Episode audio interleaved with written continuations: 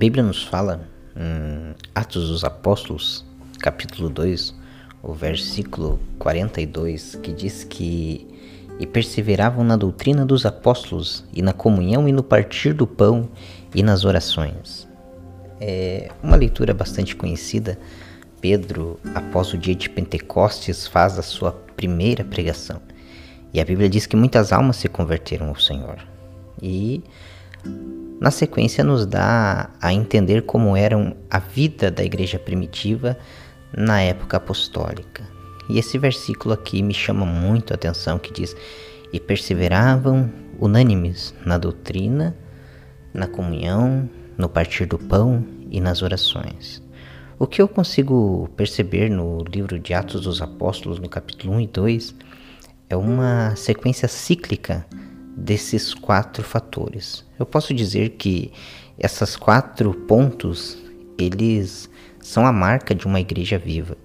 E nesses quatro pontos eu vejo uma certa rotatividade dentro do livro de Atos dos Apóstolos. Por exemplo, é, Lucas, o escritor de Atos dos Apóstolos, escreveu com o intuito de dar continuidade ao que ele havia narrado no seu primeiro livro, ou no Evangelho de Lucas.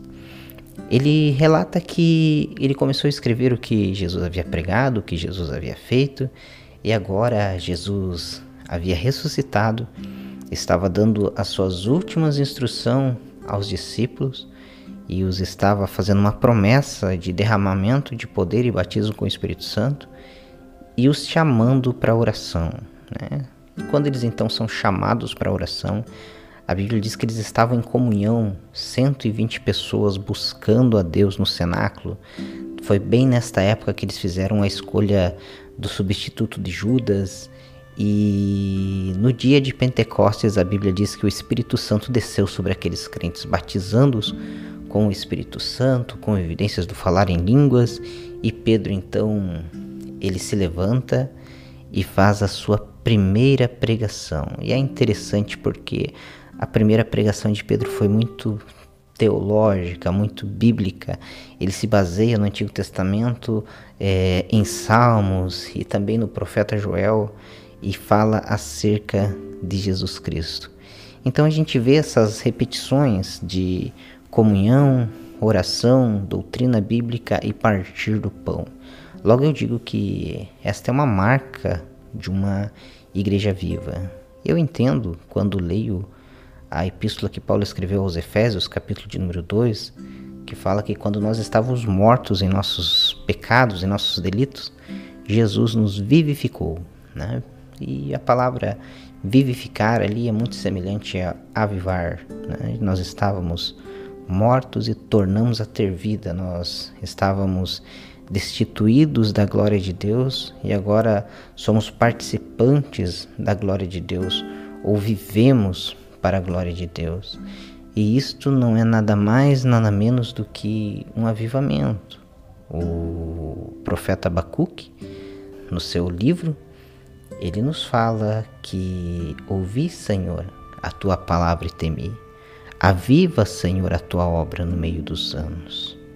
Então note que um avivamento, ele só é possível quando há conhecimento da palavra de Deus, quando a igreja está em comum união e alicerçada na palavra de Deus. Efésios, o capítulo de número 2, eu posso dizer que é um capítulo de avivamento. Fala sobre Cristo nos vivificar, nos salvar por meio da graça, unir, ou isto é, dar comunhão entre gentios e judeus, e termina o capítulo falando acerca da unidade da igreja com o Espírito Santo, assim como ela está unida aos irmãos. Fala também acerca da unidade doutrinária, afirmando que a igreja está firmada em Jesus Cristo e no fundamento dos profetas e dos apóstolos, uma clara indicativa ao Antigo e ao Novo Testamento.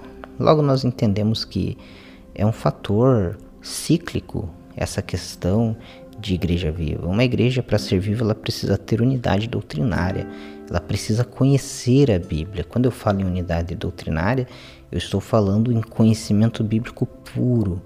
Não uma igreja que é levada por qualquer vento de doutrina, não uma igreja que é levada por achismos ou por infantilidades ou por pessoas que falam alto e, e pressupõe que pela sua tonalidade de voz aquilo é tomado por verdade. Quando eu falo em comunhão, eu falo de algo espiritual. A Bíblia diz que em Romanos, capítulo de número 5, que Deus derrama do seu amor em nossos corações.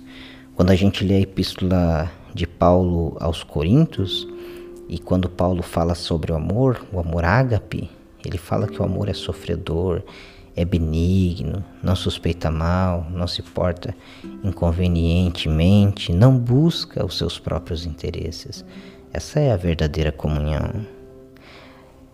Uma igreja viva, ela não é uma igreja composta de pessoas egoístas.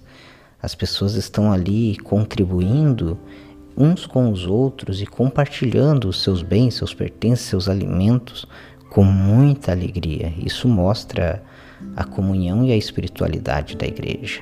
E não posso deixar faltar e dizer que uma igreja viva ela é uma igreja que gosta de orar, tem prazer na oração, tem prazer na comunhão com Deus. Se existe algo que nos leva para perto de Deus é a oração. Que o Senhor te abençoe e que você possa meditar nisso. Que se essa não é a realidade da tua igreja hoje, você possa começar com a oração, começar tendo comunhão com os irmãos, se aprofundando na leitura da palavra, a fim de que Cristo seja glorificado na tua vida.